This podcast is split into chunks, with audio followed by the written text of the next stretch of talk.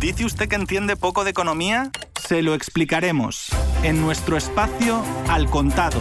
Así de claro, Al Contado. Desde Radio Sputnik les saluda Javier Benítez. ¿Se acuerdan de la serie El túnel del tiempo? Año 1968. El gobierno de Estados Unidos maneja un proyecto secreto denominado Atención TikTok. Sí, como la aplicación china, que consiste en construir una máquina del tiempo, una especie de corredor de forma cilíndrica llamado túnel del tiempo, que se encuentra en un complejo subterráneo en Arizona destinado a acceder al pasado y al futuro tal como ocurre con el actual TikTok chino, al que quieren cortar de raíz en Estados Unidos, en la serie televisiva el senador Clark declara su intención de eliminar el proyecto. Entonces el científico Tony Newman, desesperado, usa el aparato para enviarse a sí mismo a través del tiempo para probar el concepto. Pero el equipo de TikTok no puede recuperarlo. Ahora les propongo situarnos en el presente y hagamos de cuenta que el Instituto de Métricas y Evaluaciones de Salud de la Universidad de Washington IHME por sus siglas en inglés, es el actual túnel del tiempo o proyecto TikTok como en la serie. Este instituto viajó en el tiempo, entre comillas, para avisarnos sobre las proyecciones globales, regionales y nacionales sobre economía, población, mortalidad, fertilidad y migración en 195 países para el año 2100 y elaboró un informe que publicó la revista The Lancet. Pero antes de viajar al año 2100, quedémonos por unos minutos en el actual 2020 y en un país en particular. Según el Instituto Nacional de Estadística de España, la población en el país ibérico al 1 de enero del año 2020 se situó en 47.329.981 habitantes, lo que supone un aumento en casi 400.000 personas respecto al año pasado y el mayor crecimiento desde el año 2008 tal como lo recoge esa institución, el mayor crecimiento desde que arrancó una crisis que no terminó de cerrarse y que se unió, en enero todavía no había pasado el coronavirus, ¿no? Pero el resultado es que hay, digamos, un récord de la población de España. Para hablar sobre este tema y sobre las poblaciones en general en el mundo, estamos junto al presidente de la consultora CAI Center, Adrián Celaya, Adrián, bienvenido a Radio Sputnik. ¿Qué representa este crecimiento en la población de España, Adrián? Bueno, vamos a ver. En principio, entiendo que el que la población de un país vaya creciendo de forma progresiva y moderada es, es positivo. Lo peculiar de lo que está sucediendo no solo en España, sino también en otros países europeos, es una disociación entre, digamos, crecimiento natural de la población y crecimiento global que se está gestionando en base a inmigración de otros países, de otros países de fuera de Europa fundamentalmente. Esto está produciendo, bueno, ahí, hay una mezcla de aspectos, digamos, demográficos y socioeconómicos, y bueno, esto se está gestionando de tal forma que sí puede resultar preocupante desde un punto de vista tanto de la composición socioeconómica del país como del futuro sociopolítico, en el sentido de que se están de alguna forma creando cada vez más dos grupos de población, un grupo fundamentalmente con niveles de renta totalmente distintos, con posiciones socioeconómicas distintas, con distintos accesos al derecho de voto. Esta población inmigrante en buena parte, bueno, está de forma general, está trabajando en base a salarios muy bajos, pero en buena parte también está trabajando sin contrato, en unas condiciones permanentes de explotación, de tal forma que si lo vemos desde el punto de vista del conjunto, se está creando un modelo de sociedad, digamos que bastante preocupante, que rompe, digamos, los equilibrios en los que se ha sustentado de alguna forma el desarrollo europeo desde la Segunda Guerra Mundial y también el equilibrio sociopolítico.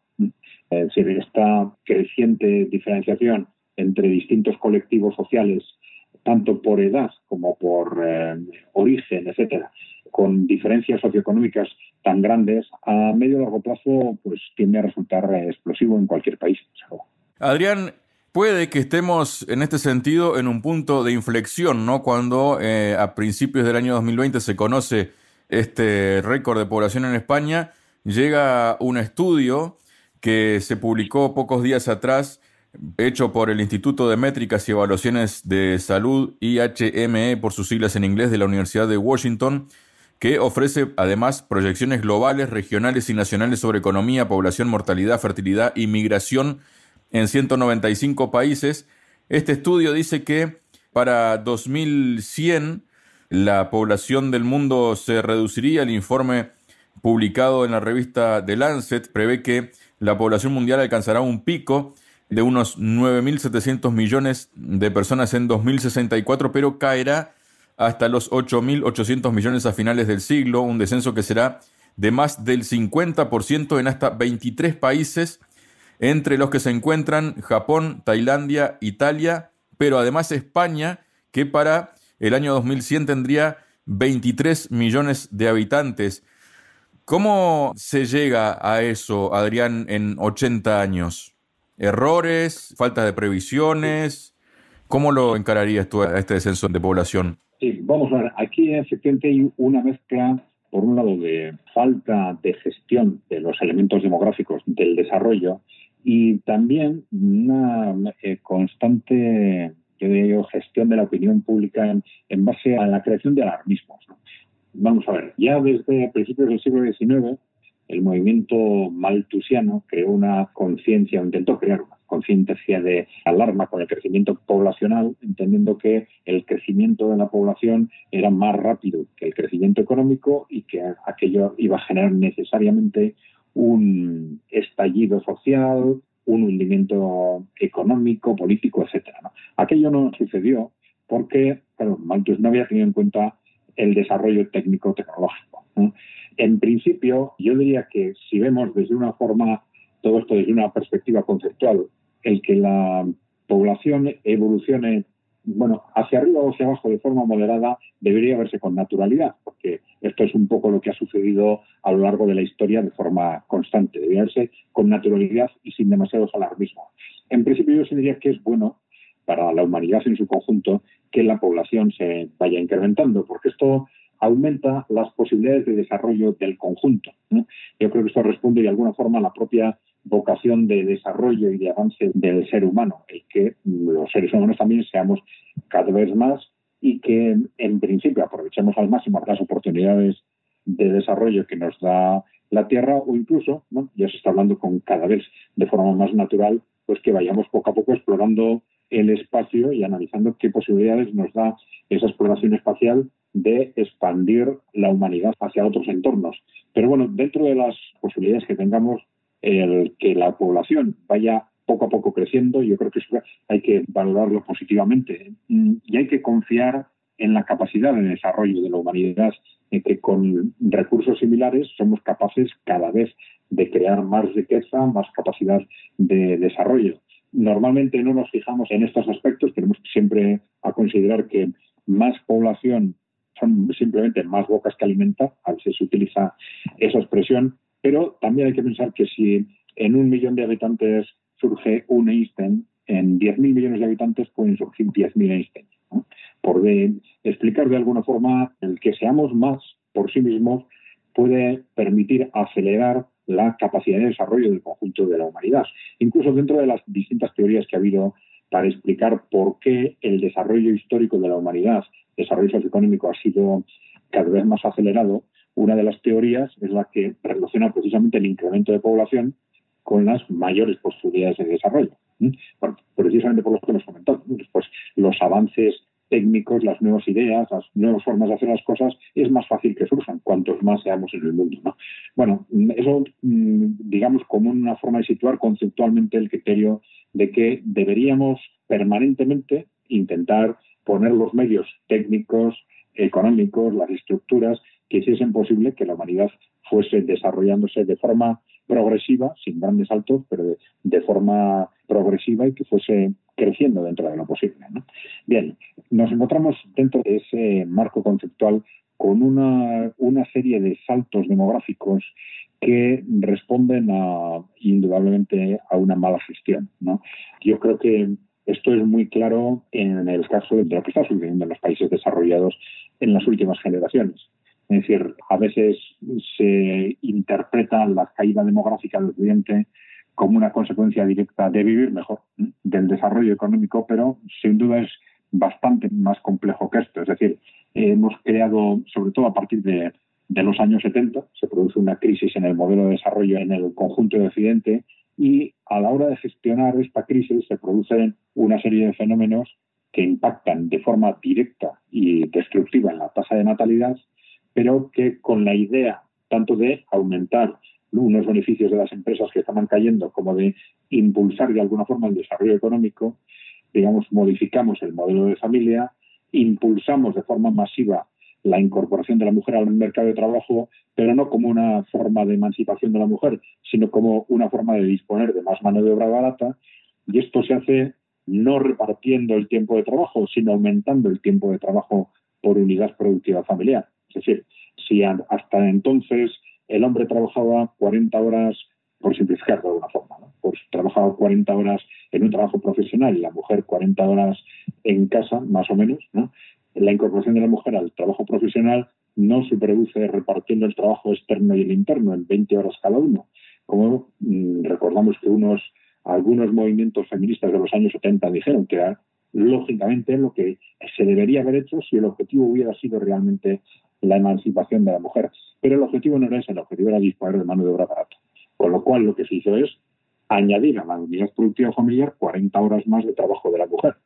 Claro, esto se hizo prescindiendo de que eh, hasta entonces la mujer desarrollaba el trabajo doméstico o el liderazgo del trabajo doméstico y que era incompatible por físicamente el que la mujer trabajase 40 horas y que además se mantuviese una dedicación sustancial, significativa a la familia comparable con la anterior. Esto ha generado unas distorsiones demográficas impresionantes. Una de ellas ha sido el que cientos de millones de mujeres en los países desarrollados pues han estado sometidas a un régimen de sobreexplotación del que nadie ha hablado, sorprendentemente. ¿no? Se ha hablado muchas cosas sobre los derechos de la mujer, menos el que cientos de millones de mujeres estaban, de hecho, sometidas a semanas de trabajo de 80, 90 y 100 horas. y sin que nadie dijera absolutamente nada. Pero esto fue muy importante para que las empresas occidentales recuperasen las tasas de beneficios que habían perdido en la crisis de los años 70. Claro, la consecuencia directa de ese proceso fue el hundimiento de la tasa de natalidad. También hubo otros factores que lo hicieron posible, como la generalización de los anticonceptivos, etcétera. Pero indudablemente el hundimiento está muy directamente provocado y muy directamente relacionado en el tiempo con la incorporación masiva de la mujer al mercado de trabajo. Claro, esto ha permitido a los países occidentales alimentar artificialmente su economía en buena parte con este tipo de mano de obra barata y a costa de la siguiente generación a costa de no tener mano de obra en la siguiente generación. Pero como ese ya es un tema de largo plazo, pues parecía que no pasaba nada. ¿no? Esto ha creado una sociedad tremendamente desestructurada, los desequilibrios sociales y económicos que esto ha generado han sido y siguen siendo impresionantes, pero ¿qué ha sucedido cuando esa incorporación de la mujer al mercado de trabajo pues ya más o menos ha terminado, pues entonces bueno, pues las empresas buscaban también más mano de obra barata para mantener sus cifras de beneficios y entonces lo que se ha hecho es recurrir a la inmigración masiva de otros territorios. Esto está desestructurando estos dos mecanismos conjuntos. Al final, muy probablemente responden a similares problemas de fondo de falta de capacidad de la estructura económica occidental de rentabilizar de forma normal su actividad y entonces esto se está intentando conseguir a través de mecanismos artificiales, hasta también el sobreendeudamiento, etcétera. Pero muy claramente la disposición de mano de obra alta, primero la mano de obra femenina, y cuando esta se agota, pues la mano de obra inmigrante de otros países, pues está de alguna forma intentando resolver ese problema de rentabilización eh, de las empresas. Pero en definitiva nos encontramos claramente con que esos fenómenos socioeconómicos son los que han llevado digamos, a las élites occidentales a provocar casi premeditadamente un hundimiento demográfico y a luego a buscar alternativas, no porque el hundimiento demográfico en cuanto tal les preocupe, sino porque esa disposición de mano de obra barata por parte de las empresas les resulta extraordinariamente rentable. De hecho, estamos viendo en los últimos años cómo se está reduciendo significativamente la inversión tecnológica y la inversión productiva y se está de forma automática trasladando la creación de empleo y la creación de puestos de trabajo a sectores sin valor añadido, pero en el que los empresarios están ganando dinero en base a la contratación sistemática de mano de obra Es decir, lo que está sucediendo en el ámbito demográfico es en buena parte producto de una gestión anárquica de las eh, sociedades occidentales que se ha dejado en manos de intereses fundamentalmente de las eh, grandes corporaciones y de la ausencia de una clase política capaz de centrarse en cuáles son los retos de sus respectivos países, sus grandes retos y de hacer frente a los mismos en caso necesario, pues enfrentándose a los intereses de estas grandes empresas. Muchas gracias, Adrián. Estupendo. Eran los análisis del presidente de la consultora ECAI Center, Adrián Celaya. Quien les acompañó, Javier Benítez, les hace una predicción sin necesidad de entrar en el túnel del tiempo. Estoy en condiciones de augurarles que la próxima semana habrá otra edición del Contado y les invito a ese próximo encuentro. Muchas gracias y hasta entonces.